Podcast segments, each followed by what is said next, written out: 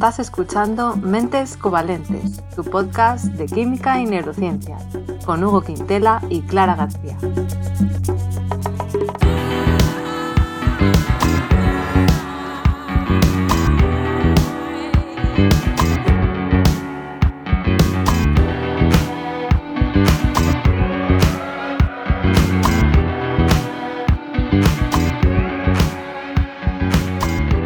Bienvenidos al episodio 54, en el que vamos a hablar del sodio. El episodio de hoy está patrocinado por el Instituto de Neurociencias de la Universidad de Barcelona, que cuenta con el sello de excelencia de María de Maestu y es uno de los pocos institutos en el mundo que investiga el cerebro a todos los niveles. Así que, como veis, contamos con un patrocinador de lujo.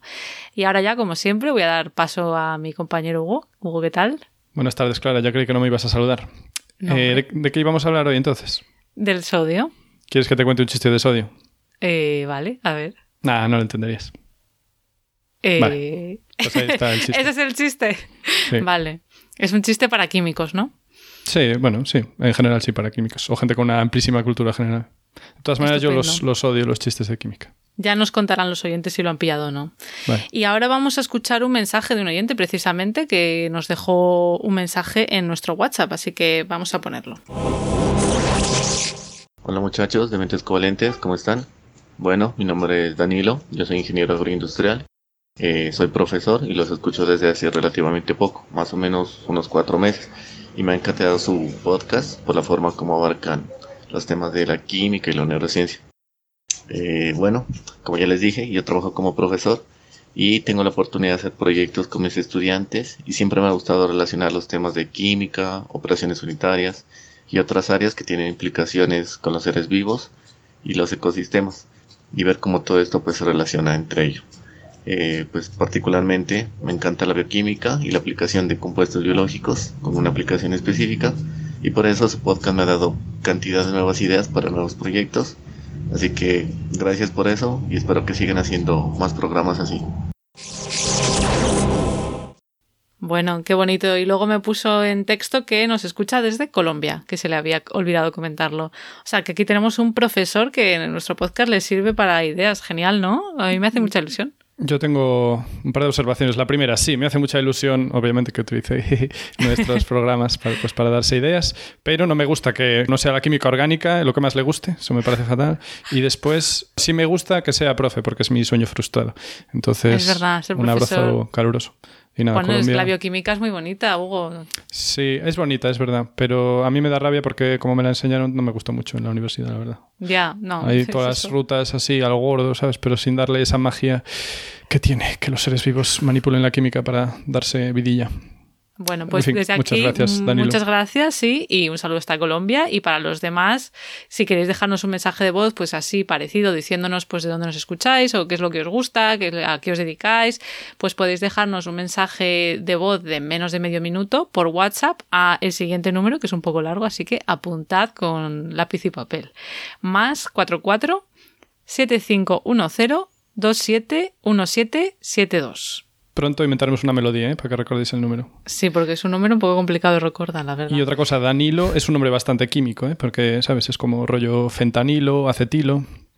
Ah, yo había entendido Danilo. ¿Danilo es? Ah, yo entendí Danilo. Ah, pues no lo sé. Bueno, que nos vuelva a escribir Danilo y lo Aquí aclare. nos ha quedado la duda. bueno, pues eh, ahora ya sin más dilación, Hugo, vamos a empezar a hablar del sodio. Eh, ¿qué, qué nos vas a contar? Tú que, tú que eres químico, nos puedes hablar de este Pues, elemento. Como sabes, la vida va de acotar, ¿vale? Entonces yo tuve que acotar porque el sodio es muy amplio y está en muchos sitios. Y entonces, claro, eh, sabes que nos gusta aquí hablar, o me gusta a mí, porque soy yo siempre que, que lo hago casi, porque me cae a mí el marrón, pero bueno, de la historia de, lo que vamos a hablar. Entonces, claro, yo no te puedo hablar de la historia del sodio metálico porque no tiene prácticamente historia el sodio metálico, pero sí te puedo hablar de la historia del cloro sódico, que es el compuesto más emblemático y probablemente el más ubicuo eh, que contiene sodio. Pero, Que- pero, que- que- vale. Sí, vale, voy a hacer eso, pero antes solo voy a referirme brevemente a qué es el sodio. Es un elemento alcalino con 11 protones en su núcleo y que está ávido, ávido por deshacerse de un electrón. Vale.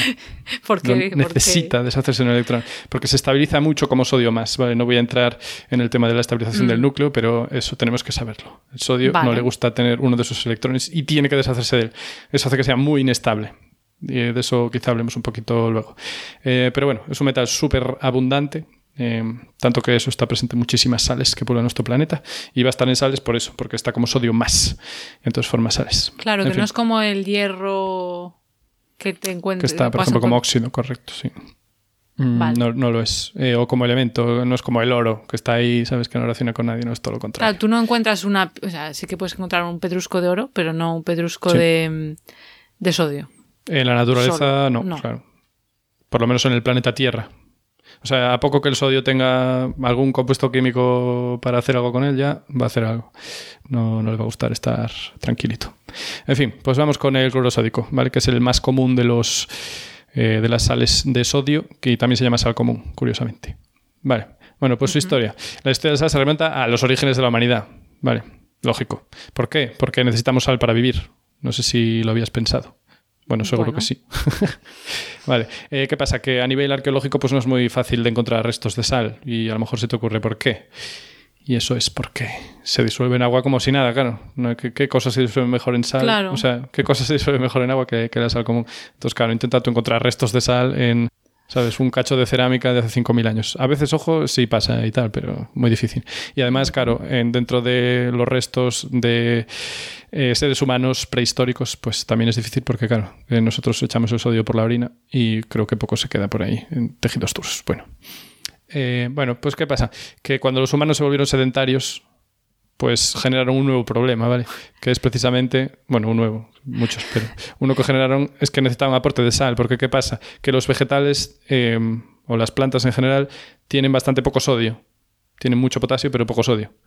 Entonces, solo comiendo plantas, pues tienes un problemilla, que es eso, que no te da para esos aproximadamente 5 gramos eh, de sal común que necesitamos al día. Ajá, vale. Eso Entonces, no claro. lo sabía. Yo la verdad es que tampoco. Eh, lo descubrí preparando esto. Qué bonito, ¿eh? Bonito Claro, es escucharlo, pero prepararlo uf, es increíble. No, estaba pensando, claro, ahora cocinamos con sal, pero antiguamente, claro, pues te comías los vegetales que tuvieras ahí a mano, ¿no? Claro, entonces yo voy aquí a dar una cosa para que veáis cómo funciona este programa. Yo en cuanto leí esto dije, oh, y entonces los animales que solo comen plantas, como, o sea, ¿qué hacen? Y eso me recordó a un vídeo que había visto, que no sé si lo viste tú, que se hizo medianamente famoso en redes hace igual dos años, que era creo que un documental de la BBC que se veía a una cabra y a su hijita cabra que estaban descendiendo por la, la ladera. A ver. O sea, no era una ladera, era una presa, o sea, una presa hecha Vale. por los humanos, de estas, de, de hormigón, cemento armatróstico, y estaban bajando por casi una vertical. ¿Y por qué bajaban y arriesgaban así sus vidas? Pues para llegar al fondo y lamer sal. Claro, vale, Muy no, no me acuerdo de ese vídeo, pero sí, Sí. que, o sea, sí que sé que, bueno, también las ovejas, ¿no? Toman sal, que se Mm. les pone bloques de sal, ¿no? Exacto, exacto. O sea, que no pensemos que... Necesitan, ¿eh? Necesitan la sal. Claro, también. necesitan, correcto. Porque eso, eh, es verdad que algunos creo que comiendo muchísimas, muchísimas plantas, eh, más o menos les llega, pero que muchos animales, por lo menos de ganado, que son herbívoros, obvio, A los pues ciervos también. s- sí. van por ahí lamiendo piedras, básicamente. Claro, es que está rica la sal, por eso, ¿no? Porque la necesitamos. Nos sabe rica porque, claro, nos viene bien. Estupendo. Pues eso, el vídeo de la cabra es muy espectacular, lo dejamos, lo dejamos en la descripción. A mí, desde luego, cuando lo vi me interesó mucho.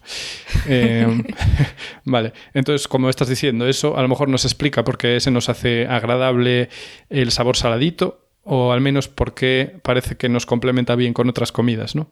Entonces, Sí, a mí me gusta. ¿esto qué hizo? Que cuando el ser humano se hizo sedentario, tuviera que buscarse fuentes de sal. Y si no, pues morir. O sea, para construir, digamos, una civilización o asentamientos grandes permanentes, tenían que tener de alguna manera acceso a sal. Entonces, si estás cerca de la costa, pues tienes cero problema, porque probablemente pesques. Y si no va muy malas, pues puedes transportar sal desde la costa a los asentamientos, pues no había problema. Pero si no, pues mm, tenían que currárselo. Por ejemplo, pues en Nueva Guinea se sabe que tribus que estaban allí eh, asentadas tenían que hacer de vez en cuando viajes que eran como rituales prácticamente a las costas para traerse sal y la cargaban ahí en unos bichos de hechos de bambú. Y también pues encontraron eh, minas prehistóricas de sal en muchos sitios del mundo. También, o sea, si no tenías la costa cerca, pues también hay minas de sal. Porque claro, se forma, esas minas de sal se forman por depósitos antiguos de donde había mar, ¿no? Se evaporó, bueno, mar, o mar o minimares o, o lagos salinos. La cuestión que claro, se acaba evaporando el agua, se cubre todo y bueno, ahí quedan las minas. Eh, que yo visité una en Polonia, por ejemplo, una mina de sal subterránea. No era prehistórica, o sea, esta era histórica. Yo también visité una, pero no en Polonia, en, en Austria. Pues a ver, yo creo que la que yo vi era en Polonia, ¿no? Era muy chula, ¿eh? Igual había dos. sí, a mí me gustó. Me acuerdo que había una sala que tenía como lámparas así de... de ¿Cómo se llaman? Bueno, de estas de cristalitos, ¿sabes? De araña, de araña se llaman eso. Ah, vale. Vale. Eh, y otra cosa que se hace. Bueno, esto, eh, esto es una deducción mía, pero yo no sé si viste que algunas tribus, eh, seguramente los Masai, porque al final si es tribu africana solo me sé los Masai, habría un millón más, pero solo me caigo de esta. Eh, de esto mítico que tienen su ganado y a veces le sangran, le hacen un pinchazo en el cuello y lo sangran y recogen la sangre y luego se la beben. Como alimento a mayores, sin matar al animal, ¿sabes? Luego lo, lo ¿Y taponan. que, y que eso es para la sal, dices? Eh, seguro que es para muchas cosas, pero se me ocurre que también es una fuente de sal, porque obviamente la sangre pues tiene una cierta concentración de sal. ¿No? Entonces se me ocurre que eso también puede ser una forma de si no tienes sal solo comiendo eh, tus plantitas de turno, pues ahí tienes más. Bueno, entonces eh, ya a nivel más civilizatorio, pues la forma más cómoda y eficiente y probablemente barata de obtener sal era hacer mm, piscinas ¿no? de agua de mar y dejar que se evaporaran. O sea, yo entiendo que esto son lo que se llaman salinas. Entonces, claro, imagino. tú vas haciendo ahí, o sea, como yo cuando era pequeño que iba a la playa y jugaba, ¿no? Y entonces haces así canales de agua de mar, los vas metiendo dentro de lo que es la playa, en la arena, haces ahí tu como una, un embalse y bueno, yo no lo dejaba evaporar porque no me daba tiempo, pero, pero básicamente eso, si lo haces bien, lo dejas evaporar y ahí te va a quedar sal. Y te va a quedar bastante porque la concentración de cloruro sódico, que por cierto, no sé si dije hasta ahora que era cloruro sódico, espero que sí. Sí, sí, lo has dicho Bueno, antes. uf, menos mal, ya dudaba Creo de mi sí. propia profesionalidad. Bueno, pues la concentración de cloruro sódico en el agua de mar es de unos 33 a 39 gramos litro, que no está nada mal. Ya, yo no sé compararlo con otra cosa, pero, pero vamos, sí. Jolín, pues eso que de cada litro, pues te sacas nada menos que treinta y tantos gramos de sal. Y por cierto, a modo anecdótico, eh, hay más concentración de sal en el Mediterráneo que en el Atlántico, por poner un ejemplo. Y esto, bueno, Ah, sí, eso sí que se nota. Porque lo si te bañas. Bueno, estoy pensando, si te bañas, sí, si te bañas en el Mediterráneo y Sí. te, te entra algo de agua o la chupas, está mucho más salada que si te bañas, yo que sé, en Canarias o. Ah, sí, me estás diciendo que notas una variación del Sí, ¿qué sí, porcentaje del será esto? sabor. Del Se 6%. O Se del 10, jode que se no sé. nota que sí. Además de que estar más calentita. Hombre, eso sí lo de calentito, ahí te digo. Pero esto Pero no, sí. la verdad es que no me fijé nunca. Bueno, eh, no, te, no te voy a llevar la contraria porque Bueno, a ver, a lo no leí ningún ahora- estudio científico al respecto. A lo mejor estoy diciendo tonterías, pero yo diría que sí que lo he notado, ¿eh? Vale. Vale, entonces, eh, una de las salinas más antiguas eh, que se conocen está nada menos que en España, en el País Vasco, en las salinas de Añana, y tiene unos 7.000 años.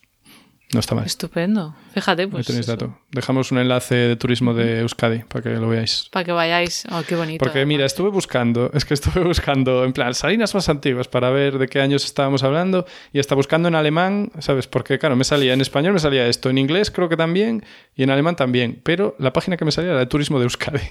Entonces, bueno, a lo mejor es por mis búsquedas en Google, pero vamos. ¿Pero qué eh, quieres decir? Como que, que siempre te- todo te llevaba a esa página. Sí, sí, entonces me hizo gracia, dije, bueno, porque al principio dije, a ver, si igual es por el algoritmo, ¿sabes? Que me quiere hablar de turismo y entonces como que no me fiaba. Y sin bueno, pues hay que ir a, visitarlo. Sí, sí, seguro que merece la pena. Vale, bueno, pues eh, ¿qué pasa? Que la sal se convirtió en una cosa con mucha importancia en, en la humanidad, porque claro, hace falta para vivir. Entonces los egipcios antiguos ya eh, la sacaban del lecho del río, porque claro, los que no estaban cerca de la desembocadura no tenían acceso al mar. Entonces sacaban sales del río, que claro, concentración mucho más baja, pero también algo hay. Entonces Ah, vale. así hacían. Y luego había comercio ahí pues entre los fenicios y los griegos por mar. Eh, luego los romanos, por ejemplo, existe esto que no estoy seguro si es eh, mito o no, esto de la palabra salario, que viene que una parte de los salarios de los soldados romanos se pagaba con cloruro sódico, yo no pude verificar si es cierto o no. Así Mm. ya, que eso yo también dejo. Mm. lo había oído, pero claro, hay tantas cosas que luego se ha visto que no, pero Sí. yo también lo había oído, sí. Y entonces, eso, muchas rutas comerciales, también en Asia, también en África, eh, había peña que se cruzaba el Sáhara para ir de Timbuktu a Marruecos para llevar sal, ¿sabes? Una locura. Pero esto no sé si lo has dicho, porque la sal no es solo porque necesitemos la sal para comerla, ingerirla, sino también para conservar alimentos, ¿no? Correcto, esto viene, esto viene. Ah, vale, Esto digo, se porque viene. no, todo este mercado de la sal no es solo por, por, Por vicio. nosotros y nuestros niveles de sal Sí. sangre. Ah, por vicio no, por, por necesidad. Sí, también es por Sí. vicio. Eh, y por ejemplo, eh, leí que el comercio de Venecia no era solo por especies eh, en general, porque bueno, la sal igual si quieres la puedes considerar una especia, sino que gran parte de la pasta que sacaban era por comerciar con sal. O sea, eh, no era solo por el clavito, la canela y estas movidas. Y también pasó en la historia que se, muchos estados establecieron monopolios de la sal. O sea, que la única sal que podías consumir era la que tenía eh, el control, el Estado sobre ella. Y de hecho, eh, algunos abusos sobre los precios de la sal fueron los que llevaron a que la población francesa se rebelara contra el sistema e iniciara su conocidísima revolución. Así, ¿eh? O sea, que estaba cara la sal. Sí, sí, por el monopolio del Estado eh, le ponían impuestos y tal, y entonces la gente era en plan, oye, que necesito elevar mis niveles de sodio, que no soy una cabra que pudiera lamer piedras por ahí. Entonces no les quedaba otra que acceder a esa sal, y claro, ya no tenían ni un duro para nada. En fin, y también leí que Gandhi participó también en una marcha en los años 30 contra el colonialismo británico y esta marcha se basaba también en impuestos que tenían los británicos sobre la sal. ¿Ah, También, sí? Una de las gotitas también que ayudó a colmar el vaso de, de los Joder, indios. hoy la, hoy la sal es barata. Claro, pero bueno, cuando pones un monopolio estatal, una cosa así, pues a la gente se le hincha el, la, la vena, la vena gorda. Vale, y ahora vamos a la salazón, efectivamente. Eh, porque no están bien claros cuál- cuáles fueron sus orígenes, pero hay referencias, por ejemplo, en China del 3000 antes de Cristo o de Mesopotamia también. Mesopotamia no, ¿eh? Mesopotamia con M. Eh, del 2000 antes de Cristo, ya de que, bueno, pues hacían salazones con carne o con pescado. Porque claro, eso te permitía pues que el, pesca- el pescado pudiera cruzar miles de kilómetros, bueno, cientos, de aquella cientos de kilómetros eh, desde el mar, pues hasta tu mesa. Claro, pues si no se te pudre en el camino. ¿no? Exacto. Y también hay eh, los antiguos egipcios, también parece ser que de- fueron de los primeros en curar carnes con sal. E incluso las huevas de mujol. ¿Te suena el mujol? No. Pues ¿Qué es el eh, el mujol yo creo que se llama, o sea, porque yo el nombre en castellano no lo encontraba mucho, pero bueno, es un pez que mm, está básicamente en los puertos, no sé si to- de todo el mundo, pero vamos, donde haya morralla, donde haya porquería en el agua, ahí están los mujoles estos. Ah, vale. Y, y los ves ahí boqueando y comiendo ahí, no sé, si les haces caca desde el, desde el espigón, yo creo que están ahí los mujeres esperando a que salga. Me acuerdo ver en una salida así como de, de aguas de alcantarillado, pues quedaba ahí, ¿sabes?, a la costa. O, o no sé Que si era estaba. a una ría. Sí, bueno. Y estaba allí, había como cientos y cientos nadando contra corriente y boqueando, ¿sabes?, contra esa salida. Y en plan. En fin, yo no comería mujol si pudiera escoger. Eh, pero vamos, Yo que no ya. sé, esto del mujol es un animal... es un pez animal, así que tiene es aspecto de ser un poco gelatinosillo, tiene aspecto, pero no sé, nunca veo tuve que, uno. veo que también se- es que estoy buscando a ver cómo se llama, digo, Sí. a ver si tiene otros nombres. Los cabezudos sí que me suenan, pero cabezudo. Es que el yo- pescado cambia mucho de, el pescado cambia mucho de nombre de un sitio a otro. Ya, Mugil, Mugle, bueno, tiene muchos nombres. Albur, Capitón, Corcón, bueno, en fin. Jolín, cuánta cultura, Dios mío. Yo, la Wikipedia. En fin, y que los primeros comerciantes y dis- y distribuidores de salazón en el Mediterráneo también hay quien apunta que ocurrió en Málaga. Ole, En fin, vale. Bueno, y la pregunta es, porque ya está bien de historia, vamos un poco a la química, ¿por qué se conservan? ¿no? O sea, si le pones sal y se conserva, pero ¿por Ah, qué? me, me gusta que lo digas, porque digo, te Sí. lo iba a preguntar, digo, porque a lo mejor lo damos por supuesto, pero la gente no sabe por qué es. Estoy en tu mente. Sí, ¿eh? Eh, mentes bueno, covalentes. pues conservan por eh, lo que oímos hablar de la ósmosis, como en la Eso. película Osmosis Jones, que la vi el otro día y está un poco interesante. No bueno, pues es muy original. Bueno, pero esto de la ósmosis es este fenómeno por el cual tú tienes una membrana y a cada lado de la membrana pues tienes una disolución. Entonces, ¿qué ocurre? Que esa membrana, si deja pasar agua, pero no deja pasar las sales que hay dentro, esa membrana va a hacer que pase agua de un lado al otro para que se equilibren las concentraciones de sal a los dos lados de la membrana. Exacto. Sí, si en el exterior de la membrana, que sería fuera de la célula, tienes muchísima sal y dentro de la célula tienes poca sal, entonces el agua de dentro de la célula va a salirse para afuera, ¿sabes? Para diluir la concentración de fuera y concentrarla de dentro de la célula para que se igualen esas dos concentraciones. ¿Qué pasa? Que si tienes muchísima sal fuera, eso resulta en la muerte de la célula porque la deshidratas y se muere. Si tienes, claro, a ver, que no sé si yo me he liado mientras lo contabas. si tienes mucha sal fuera, Sí. Va a tender a salir el agua de la célula para compensar la concentración, ¿vale? Exacto. Y se queda deshidratada, se queda Sí. sequita. De hecho, sí, esto, esto, mira, ya me estás pisando una parte de mi sección. Perdón. Pues ya, ya no, no me meto más en el tema. Pero No, no, me parece muy bien, sí, Eso así simplemente hace que una bacteria ahí no pueda crecer, porque a poco que quiera vivir ahí, eh, se deshidrata y palma. Y bueno, además que claro, al estar todo lleno de cloruro sódico, pues también te perturba todos tus metabolismos, ¿sabes? O sea, a ver qué vas a hacer. Yo no sé es dónde se va esa agua. O sea, si tú tienes pescado y le pones sal, Sí, ¿sabes? Que, o sea, es Ah. como que se va el agua de dentro de las células del pescado, ¿vale? ¿No? sí. Claro, tú, se o sea, tu pregunta sería, ¿y por qué no se queda mojado por fuera, no? O algo así. Sí, no Entiendo. sé, como que me imagino Claro, la porque sal la sal con se puede hidratar, entonces queda así como humedilla, pero al final se acaba evaporando el agua. Claro, Entonces, si le das un verdad. poco de tiempo, pues al final pues ya te quedas seco, reseco. Como Claro, ese bacalao ahí salado, que a mí no me gusta. nada y huele fatal. Ugh. No te gusta, ¿eh? El bacalao, es que a lo mejor el bacalao sin salar sí me gusta, pero lo asocio tanto con el bacalao salado que no me gusta nada. Ya, es que viene muy salado, ¿eh? Y hasta quitarle la sal. Eh, yo soy bueno, eh, sí, un poco enemigo de ese pescado en concreto. Y nada, eh, a mayores de usos que le daba la humanidad a la sal, aparte de estas dos cosillas, eh, también uso militar, que solo, o sea, nada complicado, ¿no? Mítico que el ejército arrasa un sitio y encima echa sal para que no crezca nada y se joroben eh, los que ¿Ah, vienen sí? detrás. Sí, y esto me recuerda pues a una anécdota de Los Simpson, que es cuando Homer eh, necesita flores para decorar una carroza y entonces se las quita al jardín de Flanders. Entonces Flanders le dice, oye, no puedo evitar ver que estás utilizando mis flores y me dejaste todo el patio sin flores. Y Homer dice, es que necesito flores para la carroza. Y dice, claro, lo entiendo, pero tenías que echar sal para que nunca más crezca nada. Y dijo, eh, sí. Eh, pues me, me acordé de eso cuando... Hizo eso, Homer. sí, muy desgraciado. Además dice en plan, "Jeje, sí. En fin, muy malvado. Yo creo que Homer no sabría que, que la sal hace que no crezcan más flores. Ah, te parece que es incoherente con el personaje. Sí, es verdad que es algo un poco inteligente, es verdad. No sé. No sé, ahí se han pasado. Bueno, y nada, ya para finalizar, a día de hoy eh, la sal se produce con las mismas, bueno, conceptualmente se produce de la misma forma que se producía antaño, o sea, con esto de las salinas, ¿no? Y dejar que se va por el agua, o bien sacándolo de minas, Eh, pero con los métodos mucho más perfeccionados que en la antigüedad, por supuesto. Más eficientes. Sí, sí, puf, puf, una cosa, es- en fin. Y lo que te iba a decir, eh, los usos de sal, se producen más de 280 millones de toneladas de sal. Que yo sé que los números grandes engañan, pero mire, para contrastar, que los seres humanos pesamos eh, 450 millones de toneladas. O sea, que entonces, ¿sabes? Se saca... pues, ¿Cuánto has dicho la sal? 280 millones de toneladas. Mm, O sea, que más de la mitad del peso de la humanidad cada año. pues es mucho. No está mal, la verdad es que suena bastante. Eh, pero el 6% se usa para salar cosas en el plato. Solo el 6%. O sea, para ponerle sal a la comida, ¿te refieres? Sí. ¿Y el resto? Eh, pues ese 94% que sobra, pues eh, se utiliza para ablandar aguas, para combatir deshielo en carreteras y en agricultura, pero con diferencia, lo mayor es para procesos industriales, como por Ah. ejemplo la fabricación de plásticos o pasta de celulosa. Mm.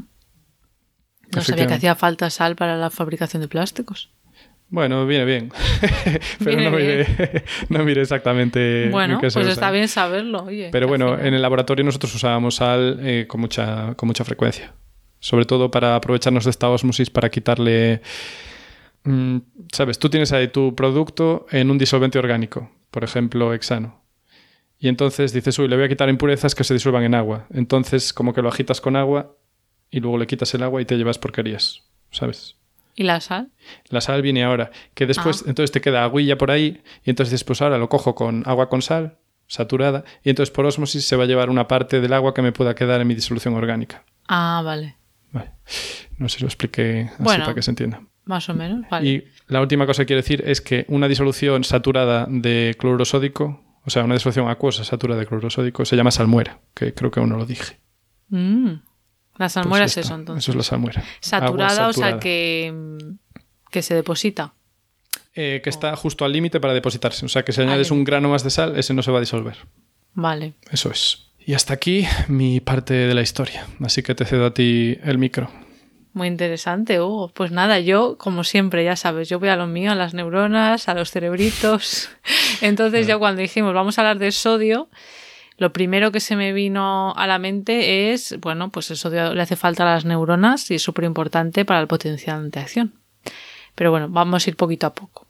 Entonces, del sodio, yo creo que ya hemos hablado alguna vez, porque alguna vez he explicado estas cosas. El ¿vale? potencial de membrana, sí, el muelle. el También, exacto. Juega muy importante, o sea, juega un papel muy importante en el mantenimiento de ese potencial de membrana entre las células en general de nuestro cuerpo, no solo las neuronas, y luego ya a mayores, o sea, además de todo eso, en las neuronas tiene que ver con el potencial de acción, que son los impulsos nerviosos. Es como se llama de manera más técnica. Entonces, cuando las neuronas están descansando, me voy a centrar ahora en el potencial de acción, cuando están en reposo normal, que no están disparando, hay más sodio fuera de las neuronas que dentro, ¿vale? No es el único ion importante, por supuesto, lo que pasa que hoy pues me centro más en el, en el sodio, pero pues también habría más iones cloro fuera y por el contrario, dentro de las neuronas habría más iones potasio, ¿vale? Y alguien ahora te discutiría diciendo, pero no acabáis de decir que por la membrana de la célula quiere igualar la concentración. ¿Cómo es posible? Pero tú hablabas del agua, ¿no? Bueno, hablaba de la concentración de cloruro sódico, pero ahora me estás diciendo que la concentración a los lados de la membrana no es la misma. ¿Por qué? ¿Por qué? Claro, sí, bueno, porque hay unas bombas sodio-potasio que mantienen ese gradiente diferente, ¿no? O sea, van contra natura. Las células van contra natura. Eso no es natural. Exacto, exacto. Sí, tú tienes que mantener una. Bueno, tu- tus células mantienen esas diferencias y eso cuesta energía. Eso cuesta energía mantenerlo así. Exacto. Pero si tú lo dejaras eso fluir natural, pues sí, al final tendrías mm, concentraciones iguales, ¿no? Vale. Estarías muerto.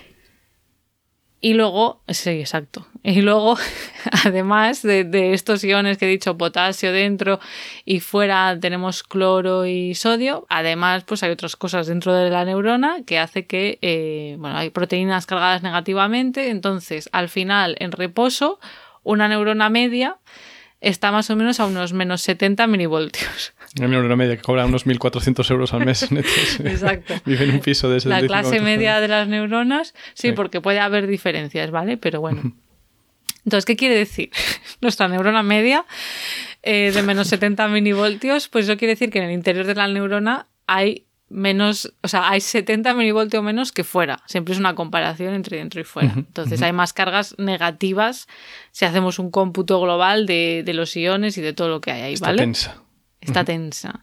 Entonces, ¿qué pasa? Cuando una neurona recibe el mensaje de que tiene que disparar, de que tiene que, venga, producir un potencial de acción, que, que tiene que, sí, eso, producir un impulso eléctrico, que estos mensajes, recordemos, llegan por neurotransmisores, pues la neurona se va volviendo menos negativa. O sea, ya hemos dicho que está a menos 70, pues va siendo menos 60, menos 50, así, ¿no? Entonces, se va cuando relajando. llega, se va le plantea relajando. la vida. Mm. Exacto. Y si llega a un threshold, no me sale la palabra, a Umbral. un umbral, eso. Analfabetos funcionales. Bueno, ahí es cuando se produce un potencial de, de acción, ¿vale? Es como un disparo que hay. Todo el mundo tiene un punto a partir del cual ya dice hasta aquí, Hasta ¿vale? aquí. Pues este es el, el umbral. Y ya, si le llega un mensaje... Cuando llega el neurotransmisor que le dice libérate, Sí, o sea, tú, las, a ver, al final las neuronas lo estamos simplificando muchísimo. Van a recibir a lo mejor un neurotransmisor que le diga dispara, otro que le diga ya, no dispares. O sea, tiene Entonces- dispara, no dispares, dispara, no dispares, Claro, dispara, dispara". entonces al final llega un momento que hay un cómputo global y si le, sí. se empieza a, a- a volver menos negativa y si llega a volverse lo suficientemente menos negativa, o sea, si llega a un menos 55, entonces ya es cuando se produce lo que denominamos potencial de acción. Entonces voy a explicar primero cómo se vuelve más negativa, ¿no? Porque esto tiene que haber un mecanismo detrás. Bueno, pues es que hay unos canales de sodio dentro de, o sea, dentro, en, en la membrana de esa neurona hay unos canales de sodio regulados por voltaje, que no están cerrados, pero si llega a un voltaje determinado se abren. ¿Vale? Entonces esas proteínas sonrían como túneles o, bueno, no sé, cada vez le ponemos una metáfora, ¿no? Que sí, que los porteros Sí, o... sí. Bueno, también podrían ser porteros, sí. Son como unos están ahí, pequeños mini Aquí no entra túneles". nadie. Hasta Y que- de- exacto, hasta que de repente pues eh, dice que sí y entonces eh, si se abren pues entonces es cuando puede eh, cambiar ese voltaje. Pueden ser Hodor. Está ahí, aguanta el ¿Qué es- portón. qué es eso? Hodor, el de Juego de Tronos. ¿Viste Juego de Tronos? Ah, lo de Hold the Door, no, es que yo no he visto esa serie. Vale, vale. Entonces todas las, to- todos los, ¿cómo se dice? Memes y todas Sí, las bromas. Lo de Hold, lo de Hold the Door sí Hold que en su momento sí. todo el mundo está hablando de eso, pero vale, pues sí, como un joder de esos. es el chico ese. Hodor. Vale, entonces, como había, hemos dicho, más sodio fuera de la neurona y el interior de la neurona es negativo comparado con el exterior, ¿qué va a pasar si se abren esos canales? Pues que los, los, los iones de sodio cargados positivamente van a entrar. ¿Vale? Entonces es una cuestión. Sí, vale, exacto. Es una cuestión de dos cosas. Tanto el tema de la concentración, que como hay más, más io- iones sodio fuera, por concentración van a querer entrar, pero además por carga eléctrica, porque el interior de la neurona está mm, negativo y los sodios son positivos. Entonces es lo que se denomina gradiente electroquímico. ¿Vale? Me gusta la segunda parte. lo químico. así que cuando entra este sodio, estos, estos iones sodio dentro de la neurona, así es como se vuelve menos negativa. ¿Vale? Porque el sodio, como tú muy bien has dicho, como tiene ese electrón del que se quiere deshacer, es positivo, pues ya está. Pero esto no dura mucho tiempo, ¿vale? Porque luego esto eh, existen más cosas que van pasando, los canales de potasio se abren, entonces como hay más potasio dentro, el potasio positivo se va, la neurona se repolariza, o sea que esto luego vuelve al equilibrio, ¿vale? Así que esta sería la explicación de cómo el sodio es súper importante para el potencial eh, de acción. Vale. Ya vemos lo importante que es. No transmisión de impulso nervioso. Exacto. Y luego ya contaré más la parte de las células en general y qué pasa cuando no tenemos suficiente sodio. Pero de momento te devuelvo la palabra. Vale, pues como me la devuelves, la, tomo, como quien toma un guante lanzado al aire. Eh, volvamos a cosas de sal y del cuerpo humano. Y es la pregunta que todo el mundo se hace desde que nace prácticamente. ¿Por qué saben las cosas más ricas o más intensas cuando las comes con sal? Mm. A mí me parece muy fascinante esto. Es muy raro. Bueno, a ver, a ver qué dice. A mí me parece rarísimo, a ver, es rarísimo que le pongas ahí una piedra y, que, te sepa más intenso, es una locura. Bueno, pues la verdad que no está claro. Así que nada, te devuelvo la palabra. Hombre, yo diría, claro, yo diría, en el episodio, ¿te acuerdas que hicimos un episodio del gusto? Sí. No, pues sí. ¿El del olor? El del sabor, no sé cómo era, era del gusto, ¿no? Bueno, hablamos de. que una carrera tan dilatada, yo ya me Era uno de los primeros episodios, yo me acuerdo que expliqué. Ah, no era el del dulce, el del dulce, ese. ese. Ah. Y que yo hablé de por qué las cosas dulces nos gustan. O sea, al final, si algo nos va bien para nuestra supervivencia, por, evolución, nuestro cerebro va a hacer que esa cosa nos guste. Entonces, pues nos sabrá rico porque nos viene bien, pero no sé si tú vas a hablar ya de la parte más química. A ver, sí, químico, sí, más o menos, pero tampoco mucho, la verdad. Igual me estoy pasando mis, mis límites de especialidad. Pero bueno, el tema que sí que se ve que, bueno, en primer lugar tenemos receptores para notar la sal, ¿no? Los receptores que nos dicen si algo está salado. Y se sabe que estos receptores son especialmente sensibles al sodio, al sodio más. Eh, porque, por ejemplo, si en vez de tomarte cloruro sódico le pones cloro potásico, pues sabe salado, pero bastante menos, mucho menos. Entonces, esto ya apunta a que es el, sodio. Eh, ¿Puede ser que haya hay sal de mesa que se hace con cloruro, potásico? Para que sea menos salada. No, mm. para como. No, no. Para que comas potasio si tienes déficit de potasio. Es que no sé de qué. No, bueno. Hombre, tú igual te refieres a la yodada, ¿no? De... No, no, no, Es que me sonaba de algo haber probado otro tipo de sal, como que es más suave, no sé. Pero a lo mejor ah, puede ser. Igual son sales así pijillas, que sí del Himalaya, que sí del Mar Muerto, que sí no sé qué. Y a lo mejor tienen distintas proporciones. No sé, bueno, es igual, tú sigue. Vale. Y también se ve que, por ejemplo, el acetato sódico, pues sabe salado y no lleva cloruro, ¿sabes? Entonces, en plan, mira, pues eh, no es el cloruro y probablemente sea el sodio, ¿no? Entonces, vale. Y también se localizan los receptores y se ve que son sensibles al sodio. En fin, esto ya es algo de información buena, ¿vale? Pero como, claro, necesitamos cantidades importantes de sodio para vivir, pues tiene lógica que los alimentos con sal no sepan más ricos. O sea, puede tener un tema de supervivencia, además de esto. Pero ¿qué pasa? Que además se ve que, o sea, si pones sal, cloruro sódico, eh, los sabores amargos quedan enmascarados, mientras que sabores dulces, por ejemplo, se potencian. Es decir, tiene un marcador positivo a mayores. Por eso se añade, ¿no? También en cosas dulces. Eh, sí, efectivamente, porque si miras tus galletitas y tus chorraditas, ya ves que tienen sal y sí que se les añaden. Y yo que sé, este chocolate mítico que le ponen un poquito de sal, que seguramente ya lleve siempre, pero estos que llevan a lo mejor un poquito más de sal, pues eh, le queda bien, ¿sabes? Le queda bien. Obvio que hay un umbral que ya dices tú que mierda es esto, pero mientras no lo pases, pues tal. Entonces, tenemos estos eh, mecanismos. Primero es el de notar la sal, que da un poquito de gustito el sabor salado, si es un poquito. y luego tiene esto que enmascara sabores amargos, que en general lo rechazamos, los sabores amargos. Por eso no te gusta masticar paracetamol, por ejemplo. Eh, y potencia sabores dulces que son los que nos vuelven locos, ¿no? Por esto que decías de la supervivencia, porque en la naturaleza si hay algo dulce vas a por ello. Los que en nuestra sociedad tenemos un problema, claro. Y hay otro mecanismo más, en teoría, que sería este tema de al deshidratar cosas, ¿no? Al quitarle eh, el agua pues a las células y pues a grupos de cosas que sepan, pues entonces te las concentra, vamos, le quitas el agua que te dolería el sabor y entonces te sabe más. Pero bueno, esto ¿Ah, no lo vi así en páginas muy científicas, entonces no me queda muy claro. Porque a dónde va ese agua, como decías tú. ya, y cuánto tiempo tienes que dejarlo. Si lo pones justo al momento de comértelo, no le da tiempo a salir a ningún lado el agua, hmm, ¿no? Hmm. Por eso es mejor echar la sal mientras lo cocinas que no al final, que eso es de cocineros aficionados. No, eso no depende del plato. Sí, claro. Eh, pues mira, te voy a devolver la palabra después de descifrar ¿Sí? este misterio. Sí, Ah, vale, pues estupendo. Vale, pues yo voy a hablar de eso, un poco de qué pasa mm, si no tenemos suficiente sodio, porque ya hemos dicho que es súper importante, ¿no? Para nuestras células en general, para el cerebro, sí que tiene que tener consecuencias esto. Y la cosa es que tampoco es algo raro, ¿sabes? Tener poco sodio no es algo extremadamente raro.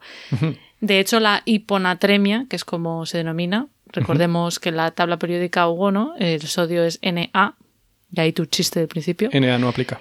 Hmm. de eh, natrium, ¿no? De latín. Natrium.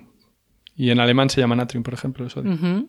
Pues la hiponatremia, que es la baja concentración de sodio sérico, o sea, en nuestro sí, suero de la sangre, ¿vale? Por debajo de 135 milimol por litro, ¿sería? Por litro, sí.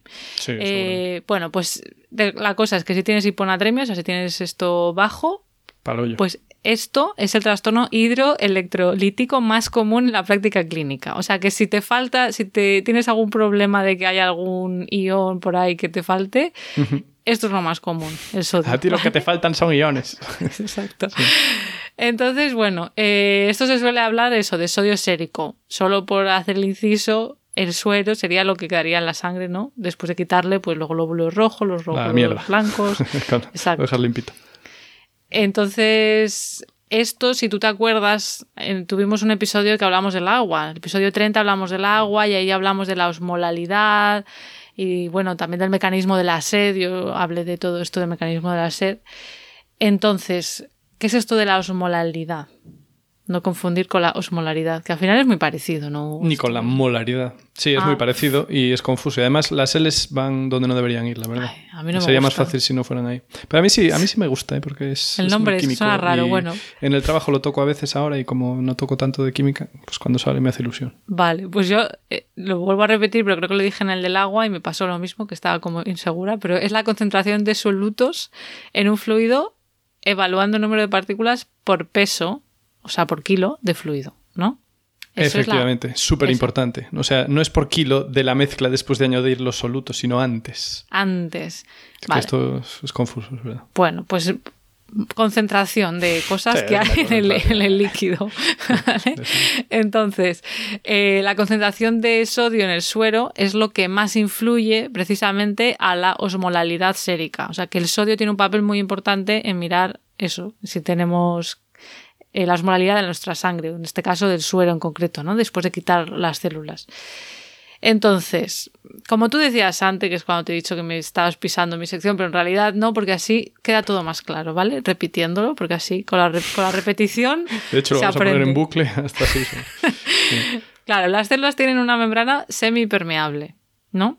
Es- son muy permeables al agua, ¿vale? Porque el agua puede entrar y salir más a sus anchas gracias a las acuaporinas, las cuales nombramos en el episodio 53 sobre el jabón y la limpieza cerebral. Hostia, pues ya no me Que yo hablé de las aguaporinas 4 en concreto. Ah, de eso sí me acuerdo. La que tú me cuatro. dijiste, ¿pero cuatro aguaporinas o aguaporinas 4? ¿Te acuerdas? que me deje ya de preguntar. ¿Y yo qué? Vale, bueno, pues entonces tenemos unos canales, otra vez de un Jordor de eso, ¿cómo se llamaba? El de Tronos? Holdedor, Hodor. Jodor, eso. Con J, además. Yo me lo imagino, sí, a lo español, como unos canalitos ahí, unos barrilitos, no sé, unos, túnel, unos Qué túneles. monos. Sí, unos, unos barrilitos de madera. Exacto. Entonces el agua pues entra y sale más fácilmente, pero los iones como el potasio o el sodio pues no lo tienen tan fácil. Ya hemos dicho antes, por ejemplo, las neuronas, que son unos que están regulados por voltaje, bueno, pues no están tan fácil. Entonces, además de esto, en el cerebro, como ya vimos en el episodio este de la limpieza y el jabón, pues son los astrocitos ahí los que están ayudando a regular ese intercambio de agua entre el espacio vascular y el tejido cerebral gracias a principalmente lo que hemos dicho antes, las acuaporinas 4. Los grandes Entonces- olvidados, los astrocitos. Exacto. Pero ya cada vez menos. En este podcast, la verdad que no, pero. Estamos ahí en, todo el En los podcasts mainstream, la verdad que sí. Entonces, bueno, ahora que tenemos un poco estas bases, en el equilibrio la osmolalidad extracelular e intracelular pues serían iguales, ¿vale? Y el movimiento de agua neto sería cero, o sea, entra, sale, pero ya está. ¿Qué pasa entonces cuando se reduce la cantidad, la concentración de sodio en sangre? Como tú muy bien has dicho antes, ¿no? Eso entonces haría que entrara agua dentro de las células. ¿No? Si tienes poco. Si tienes sí. poco sodio En el medio extracelular, las células se hinchan, sí. exacto, Para que se concentre la de fuera, digamos. Exacto. Pero queremos que las concentraciones sean parecidas. Y al contrario, si hay mucho sodio fuera, que es lo que hemos dicho cuando tú pones el pescado en sal, el agua saldría de las células de, del pescado, o en este caso de nuestro cuerpo, o de nuestro cerebro, y se quedarían arrugaditas. Sí. Entonces, estos cambios en el sistema nervioso central de los mamíferos, que nosotros hablamos de los mamíferos, pues porque sí, porque somos un podcast- pez. Somos antropocentristas. Sí, sí. Y ya verdad es que está. sí. Hay que reconocer lo que somos. que vaya por delante. Entonces, estos cambios, yo no sé en otros animales, pero lo que he leído en los estudios es que No nosotros, sé otros animales, pero a mí lo que me interesa. a mí, pequeños cambios, por muy pequeños que sean, pueden llevar al cerebro a, hincharse un poquito, a encogerse un poquito, pero es que esto son eh, conlleva síntomas dramáticos. Entonces, lo que va a hacer nuestro cerebro siempre es evitar que esto ocurra y va a intentar, tiene mecanismos varios que no voy a entrar en detenimiento porque era muy complejo y muy detallado, pero tiene mecanismos para evitar que esto pase, ¿vale? Entonces, esto se intenta evitar, pero aún así va a haber casos en los que no se puede controlar y va a tener consecuencias. Entonces, yo voy a hablar ahora de lo que se denomina encefalopatía hiponatrémica. ¿Vale? Pues deducimos por las palabras lo que significa un poco, ¿no? Encéfalo, pues Poca es el, natria.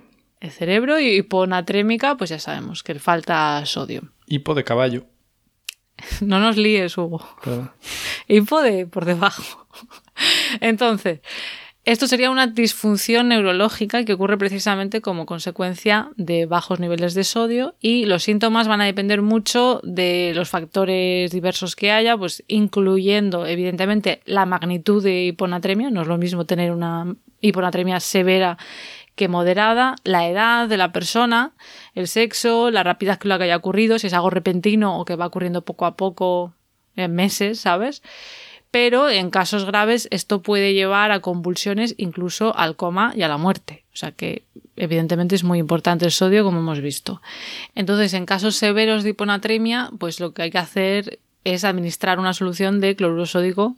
Tiene sentido, ¿no? Para Barata, eh, barata solución. restaurar.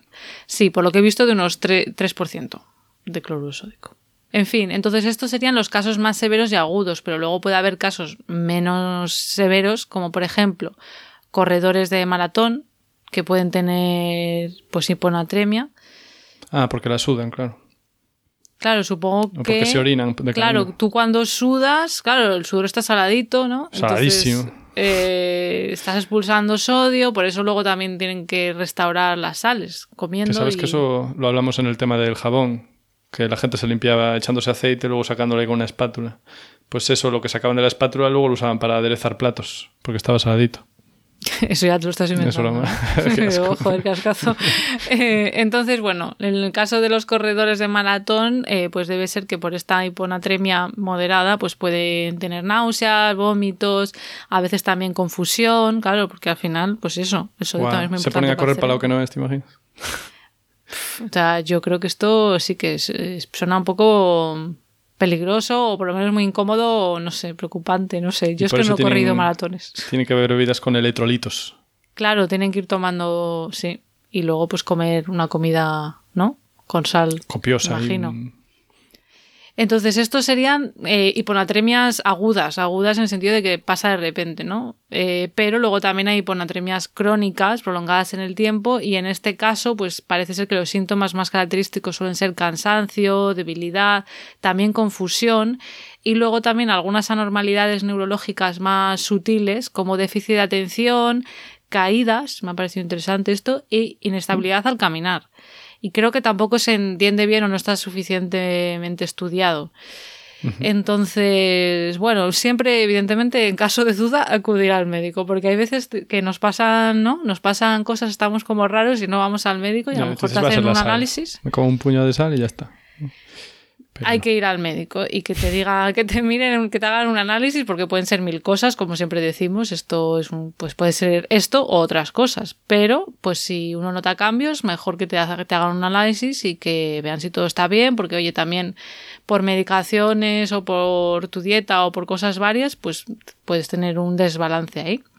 Y ya está, Hugo, esta es mi parte. Cuéntanos tú ahora qué, qué más hay sobre el sodio o sobre Eh, el cloruro sódico. Yo voy a cambiar un poco, o sea, porque ya está bien de cloro sódico. Entonces, claro, siendo el capítulo del sodio sería un, un desmerecimiento no hablar del sodio elemental, el sodio metálico. Vale. Y es que eh, hablábamos ahí, el 7000 antes de Cristo, la cuna de la humanidad. Pues hasta que vimos el sodio metálico, señores, no se hizo esto hasta el 1807. Creo que era el 1807. El que no se hizo. Año arriba, año abajo. Ver el sodio metálico. Ah, Tener no sodio metálico en nuestro poder. Qué fuerte, ¿eh? Sodio cero, sodio que no perdió ese mm, electrón que tanto Algún alemán o repudia. suizo, ok. Pues fue nuestro un conocido del programa, invitado ya en varios Humphrey Davy. Ah, ¿Os sí, ese hablaste. Davy? Este era Un británico. capítulo- sí, un capítulo graciosísimo. El que ¿El del gas de la de- risa era o qué? Eh, ya no me acuerdo. Ese, pero también fue el de la sociedad de la Royal Society, también. En fin, el bueno de Humphrey. Vale, bueno, pues a ver. Sí, la Este cuestión, principios del siglo XIX. Y entonces, ¿por qué ahí? Pues porque fue en esa época cuando se empezó a jugar con la electricidad. Creo que nos suena el Ah. concepto. Y entonces es que en esta época, pues de la mano de, del señor Faraday y de otro señor, que no me acuerdo su nombre, pues nos llegó el sistema de la cuba electrolítica. Nicholson se llamaba el otro señor. Y claro, esta cuba electrolítica permitió, la verdad, sintetizar bastantes compuestos que antes no se había podido. Pues eso, compuestos que son muy maniáticos, ¿no? Que se quieren deshacer de su electrón o que eh, siempre chupan un electrón ajeno, ¿sabes? Entonces que siempre están cargados positivo o negativamente. Pues aquí, claro, ¿qué pasa? Que tú los pones ahí en su ánodo o en su cátodo, ¿no? En este caso, el ánodo oxida, el cátodo reduce, ¿vale? Pues en el cátodo le metes ahí electrones ahí a dolor, ¿sabes? Entonces, claro, tienes ahí los sodios flotando en la disolución y en el cátodo hay un flujo de electrones de la leche, pues lo metes a presión y ese sodio que antes estaba como sodio más, pues ahora no le queda otra que aceptar el electrón y se convierte en sodio cero, sodio metálico. Wow. ¿Y, y qué pinta tiene eso? Pues es un metal así brillante, o sea, brillantito, pero lo que mola es que es súper blandito. Entonces se puede cortar con un cuchillo de untar. Ah, Eso vale. Ostras, me suena haberlo visto alguna vez, algún vídeo, Sí, alguna hay- foto, es Hay verdad. un porrón de vídeos por ahí. Y yo, obviamente, como químico orgánico de calidad, pues trabajé no muchísimo, pero bueno, bastantes veces con sodio metálico. Recuerdo ya en mi máster eh, con un compañero que era doctorando, Carlos Ramos. Eh, muchísimas gracias, Carlos. Eh, pienso en ti de vez en cuando. Y me acuerdo que eh, una vez me, me enseñó a hilar sodio, que era que tú cogías los pedrolos de sodio, bueno, pedrolos tampoco eran tan grandes, pero bueno, pedras de un par de centímetros, y entonces los, los ibas convirtiendo como en espaguetis. Entonces los metes en una especie de prensa y tenías que ir ahí girando un chisme. ¿Ah, sí? entonces te salía así como la Play 2, ¿sabes? Qué fuerte. hilitos. ¿Y qué Y es- haces con sí. esos hilitos? Eso era para que luego lo puedas usar en cantidades más controladas y no tengas que usar una piedra enorme cuando quieres usar sodio. Eh, y también con este mismo doctorando, eh, también una vez eh, le ayudé a neutralizar pues sodio viejo, ¿no? Sodio que estaba hilado pero estaba viejo porque claro, eso es un metal brillante, pero es un metal peligroso porque reaccionan, como ya dijimos, como siempre se quiere liberar de su electrón de marras, pues con el agua reacciona violentísimamente. O sea, tú echas una piedra de sodio al agua y va a, bueno, va A explotar. explotar, a lo mejor es mucho decir, pero sí, más o menos. ¿Por qué? Porque claro, ese electrón se lo cede al hidrógeno del agua y entonces el hidrógeno deja de estar unido al oxígeno y forma hidrógeno gas. Entonces, como esa reacción además es exotérmica, ese hidrógeno se prende y entonces pues sí hace o fueguillo o explosiones. Eh, luego veremos más al respecto. Y entonces, para neutralizarlo, lo que haces es que lo vas cortando en trocitos pequeños y lo echas encima de disoluciones de alcohol, que estén, bueno, fresquitas, dependiendo de cuánto alcohol tengas, pues tendrá que estar fresco o no. Y entonces, eh, el recuerdo que tengo es de ir ahí echando los trocitos y es como freír churros. o sea, que lo ves que está, se queda flotando ahí en el alcohol y burbujea alrededor, pues como si estuvieras haciendo un churro. Qué bonito. Es que al final la química es cocinar. Sí, tengo un recuerdo bastante tierno de eso. Y bueno, pues eh, eso reacciona tanto con el agua como con el oxígeno. Entonces, claro, si tú lo dejas al aire, con la humedad del aire y con el oxígeno, pues a lo mejor te va a hacer una combustión espontánea. Y luego se pone por fuera, se pone paraduzco. O sea, deja de ser brillante y se pone paraduzco porque se cubre de hidróxido sódico o de óxidos de, mm, de sodio. o sea, es, es pues, un elemento autodestructivo, vamos. Sí, sí, es, un, es un suicida total, es un kamikaze.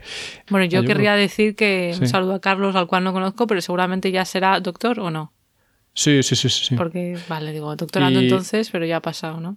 Y de hecho, hace mucho que no lo veo, pero una vez que me pasé por allí por Barcelona, creo que estaba en tránsito y entonces el amabilísimo me fue a buscar al aeropuerto, luego fuimos a comer y, y yo no tenía efectivo y no le pagué el parking y encima no le invité a comer. Y, o sea, un desgraciado. O sea, le debes Tengo que dinero a verlo. Carlos. Sí, hombre, tengo que verlo invitar a una comida. Es que no- Oye, Carlos nos escucha, no, ¿no?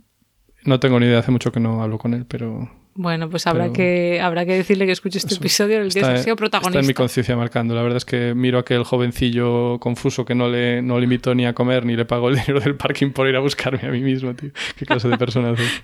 En fin. Eh, y en cuanto a los usos, pues ya hablamos de Carlos, no, los usos del sodio. Creo que ya hablamos en su día de la reacción de Birch, que era una reacción guapísima, que tú pones, creo que hablamos en el capítulo del litio, porque se puede usar tanto litio como sodio, porque se parecen. Entonces tú coges las piedrecitas de sodio, lo que hilaste, y lo echas en... Bueno, lo de hilar, por cierto, creo que está un poco desfasado, ¿eh? pero bueno, eran otros tiempos. La ¿El cuestión- término o el procedimiento? No, lo del procedimiento de hacer los Ah, vale. Ya no hila. espaguetis gordos. Yo creo que ya no se suele hacer porque ahora, bueno, pues se dan piedrecitas pequeñitas y ya no te hace falta. Pero bueno, la cuestión que para esta reacción de Birch, que consiste en reducir otros compuestos. ¿Os acordáis de los anillos aromáticos? Hablamos muchas veces de los anillos Mm, Sí, aromáticos. como el benceno. Exacto, perfecto. Entonces siempre decimos que son súper estables, son unos anillos de seis planos. Bueno, pues esta reacción es como tener un jugo de electrones y tú metes ahí hasta compuestos aromáticos y es capaz de convertirlos en otras cosas. De Vale. lo potente que es esa reacción. Entonces mola porque tú tienes amoníaco líquido, que tienes que bajarle mucho la temperatura para que se quede líquido. Y entonces ahí le echas pues tus piedrecitas o bien de litio o bien de sodio y se te crea una disolución azul, azul intenso. Y eso es porque hay, hay como electrones en disolución, ¿sabes? Que están ahí, no es que estén sueltos, sueltos, están coordinados por el amoníaco, pero es muy bonito de ver. O sea, a poco que lo vas echando, vas, vas agitando y ya ves que se pone azul intenso. Y entonces Estéticamente bello. tienes ahí, sí, una sopa de electrones que te permite pues, realizar reacciones que probablemente pudiera realizar también con electricidad, pero de esta forma se puede controlar genial y es muy bonito. En fin, y entonces ahora, eh, bueno, y también se utiliza, eh, por ejemplo, el sodio para crear alcóxidos, ¿vale? que ¿Eso son qué es? alcoholes que Ah. pierden el hidrógeno del alcohol. Entonces son bases fuertes. O Pero sea esto que- es vale, lo H se quita la- el. H. Y queda el O menos. Y ese O menos está ahí en plan, en cuanto puede, pues le roba el protón a otra persona. Entonces es una forma de almacenar bases, ¿no? Tener alcóxidos. Vale. Y bueno, también para deshidratar algunos eh, disolventes orgánicos. Cosa que a mí me daba bastante mal rollo. Porque cuando estaba empezando el doctorado, pues teníamos que utilizar un disolvente que se llama tetrahidrofurano. Y ahí, pues, para el proceso de deshidratarlo había que usar sodio. Además, calentar el, disolvente este, para mí eso era súper peligroso. O sea, tenías una cosa ahí que, ¿sabes? En contacto con el agua, peta. Luego tenías que calentar un disolvente súper inflamable. Un disolvente que además puede generar peróxidos. Era súper primitivo usarlo cuando hay otros métodos. Pero bueno, esto lo deja seco, seco. Pero vamos, no me gustaba nada a mí ese método. Además era un rollo. Ir ahí, ahí tenías que ir a un bote a sacarlo era un rollo. En fin, eh, para finalizar con el tema del sodio, eh, si os gustan las explosiones así ligeramente épicas, pues decir que en el año 1987 en las costas de Galicia, como no, naufragó un barco que se llamaba el Casón y naufragó pues enfrente a Fisterra, a muy poca distancia. Y además, irónicamente, naufragó y no había temporal ni nada, el mar estaba en calma. Entonces ya leí que hay varias teorías de la conspiración, que algunas meten que el barco llevaba compuestos para hacer centrales nucleares y, bueno, compuestos para hacer, quiero decir, mm, piezas, bueno, incluso puede que materiales, vamos a decir materiales, eh, ya no me acuerdo para qué país, pero bueno, algún país, eh, no sé si era Libia o algo así, y que entonces que lo, quien lo hizo eh, encallar fueron los israelíes. Pero bueno, esto todo yo- esto, o sea, todo no esto es teoría. para hablaros del sodio. Sí, esto que estoy diciendo es teoría de. No sé, o sea, no sé hasta qué punto es serio, ¿vale? Yo ahí lo dejo. Pero la cuestión que lo que sí ocurrió es que este barco naufragó y llevaba una carga de un montón de productos químicos orgánicos, muchos de ellos muy tóxicos, y también llevaba bidones con sodio. Entonces, ¿qué pasa? Que entraron en contacto estos bidones de sodio con el agua y empezaron a explotar movidas en el barco y se empezaron a liberar esos compuestos químicos. Entonces fue un follón porque se creó una nube que la gente no sabía qué era, y entonces tuvieron que desalojar a 20.000 personas que estaban por ahí. Y, Bueno, y la gente del barco. nada, ah, la ¿no? gente del barco iban, creo, que 31 personas y murieron todos menos 8. O sea, desgracia para ¿Y esto mucha cuándo gente. fue, has dicho? En el 87. En el 87, ¿eh? Sí, no confundir con el Prestige, que fue en el 2003, ni confundir con el Urquiola, que fue en los 70, ni confundir con el Polycommander, que creo que también fue en los 70, ni confundir con el Marejeo, que fue en los 90. Pero sabes todo eso, madre mía. Sí, porque es una historia de, Vaya historia de la infamia. Galicia. de la infamia. Qué pena. Eh, bueno, entonces nada, eh, dejaremos unos vídeos en la descripción en los que se ven las pedazos de explosiones que pasaban y también hay una que se ve pues un trozo de sodio que va básicamente saltando por el agua, ¿sabes? Porque cada vez que toca el agua hace pum, peta y salta otra vez. Ah, como Es- cuando haces ranas con las piedras. Sí, sí, pero un poco más espectacular. Bueno, los vídeos son de los 80, o sea que tampoco Bueno, o sea que tú vas sea a poner real. vídeos en las notas, vale, perfecto. Sí. Y así la gente lo puede visualizar. Y nada, y decir que un follón, porque tú imagínate que ves por ahí y ves ahí una nube que va viendo de la costa. Y claro, las autoridades decían al principio desalojar, y decían, no, pero no pasa nada. Y yo no sé, yo como químico, desde luego, con todos esos compuestos orgánicos que había ahí, explotándole algo al lado, yo, vamos, de ahí pueden salir un montón de sustancias bien chungas. Así que eso decir que Ya, no pasaba tú nada. hubieras dicho sí, sí, Yo, desalojar todo. yo hubiera dicho, a ver, yo no te puedo decir lo que hay ahí, pero probablemente haya cosas que bien no te van a hacer, así que desalojar. ¿Y qué es entonces qué pasó al final? ¿Desalojaron a la gente o no? Sí, desalojaron unas Sí. 20.000 personas y luego les dijeron de volver. Luego eh, los bidones que iban sacando del barco los quisieron meter en una fábrica que había pues por ahí en las costas de Galicia y los empleados se negaron porque claro, no sabían lo que llevaban, tío. Además no estaban ya, ¿sabes? A lo mejor no estaban bien sellados. Y entonces es- eh, despidieron a 111 personas por negarse a hacer eso, que luego las tuvieron que readmitir, gracias a Dios. Ah, sí. Y- Hombre, pero al final llega un momento que también tus convicciones, ¿no? O sea, que Hombre, bien tus- por ellos. A ver, Que podrían haber dicho, bueno, pues me lo han mandado. A ver, eh, habría que ver. es- el problema es que no tienes ni idea qué es lo que hay ahí, ¿sabes? Entonces, claro, como- claro, claro. Y estamos hablando de una empresa privada, no estamos hablando a lo mejor, pues, oye, yo qué sé, bomberos o gente que sí que es su trabajo. Tú eres un empleado de una empresa y ¿qué es esto? Te van a, oye, te van a meter un montón de residuos tóxicos, ponte ahí a transportarlos. Disculpa, esto no es lo que yo firmé en mi contrato. En fin, eh, un follón muy Ya. gordo. Bueno, pues Y- gracias por contarnos esto porque yo no Sí. lo sabía. No sé Uy, si es pues algo súper día- conocido o no. Nada, supongo que no. Eh, en su día pues fue algo famoso, pero no... Ya, es que fue antes no de nacer tanto- nosotros. Sí, entonces todo lo que fue antes de nacer nosotros, la verdad es que no no nos lo sé. Quiero decir que lo que el Prestige lo recuerdo porque era pequeña, Sí, claro. salió en la tele. Esto pues no lo he visto en la tele así, claro, no lo he vivido de primera. Pues nada, otra historia de infamia con barcos hundidos en las O pues costas. acabamos con, con un tono triste. ¿Acabamos así? ¿O tienes algo más, más feliz para acabar o no? No, la verdad de- que no. no, ya está. No tengo nada más feliz, Bueno. pero bueno, llevamos una buena racha de bastantes años. eh, ¿Cuántos años? Casi 20 años sin que pete un barco frente a las costas gallegas o un barco gordo por lo menos. Bueno, pues Así que eso esa es la nota positiva. celebrar. A lo mejor sí se pusieron medidas para que no ocurra con tanta frecuencia. Porque es que antes, ya te digo, en plan 40 años, cinco barcos. ¿sabes? Es en plan, estás Pero porque hay mucho tránsito por ahí, deduzco, ¿no? Hay mucho tránsito y pocas medidas de seguridad. Y ya O sea, sabes lo menos. mítico de el barco. El barco este tenía bandera panameña, iba hasta Shanghái. Pues ya sabes que esto de las navieras, pues hay muy poco control. Luego estaba, cuando fue el Prestige, se permitía que pasaran buques monocasco, o sea que solo tienen una capa en el casco y si se agujería esa capa ya se, se, se vierte toda la porquería. Y no estoy seguro, pero creo recordar que después del Prestige se hizo en la ley que por delante de las costas gallegas no pueden pasar buques monocasco. Tiene que tener doble casco para que si pincha uno, Vale. pues no le quede. Pero O sea, que a esto lo no es que claro, yo no tengo ni idea de estas cosas. Cada comunidad autónoma puede regular qué tipo de barcos No, pasan no, no, no, no, eso su- no. No, eso el Vale. Estado, el Estado. Claro, es que como has dicho, costas gallegas y por las vascas Ah, y por las no, claro. andaluzas o yo qué sé, ¿sabes? No, sí, es un, es un buen apunte, pero sí que las gallegas, como dices, son las más transitadas, porque hay un montón de rutas del Atlántico, claro. entonces es donde pasan los barcos gordos Claro, claro. con toda la porcallada. Vale, vale. En fin. Perfecto. Bueno, pues nada, ya hemos aprendido un montón contigo, Hugo, de historia Contigo. reciente, lejana. Bueno, y conmigo también, sí, sí. claro. Pues hasta aquí el episodio de hoy. Gracias al Instituto de Neurociencias de la Universidad de Barcelona por patrocinar este episodio con el apoyo del Ayuntamiento de Barcelona. Y como siempre, ya sabéis que la información eh, de todo lo que hemos hablado, con los vídeos, etcétera, y las referencias van a estar en la web de Podcastidae, lo podéis ver muy bien que es la red de podcast a la que pertenecemos. La página es podcastidae.com y si queréis apoyarnos, pues podéis darle al botón de suscribirse desde el reproductor que utilicéis, darle a me gusta también en vuestro reproductor, que todo eso ayuda, dejarnos comentarios y ya para estar al tanto de novedades nos podéis seguir en redes. En Twitter estamos como arroba cobalmentes y en Instagram y Facebook como mentes covalentes. Y ahora además Hugo también está en Twitter, así que también le podéis seguir por ahí. Hasta la próxima. Adiós.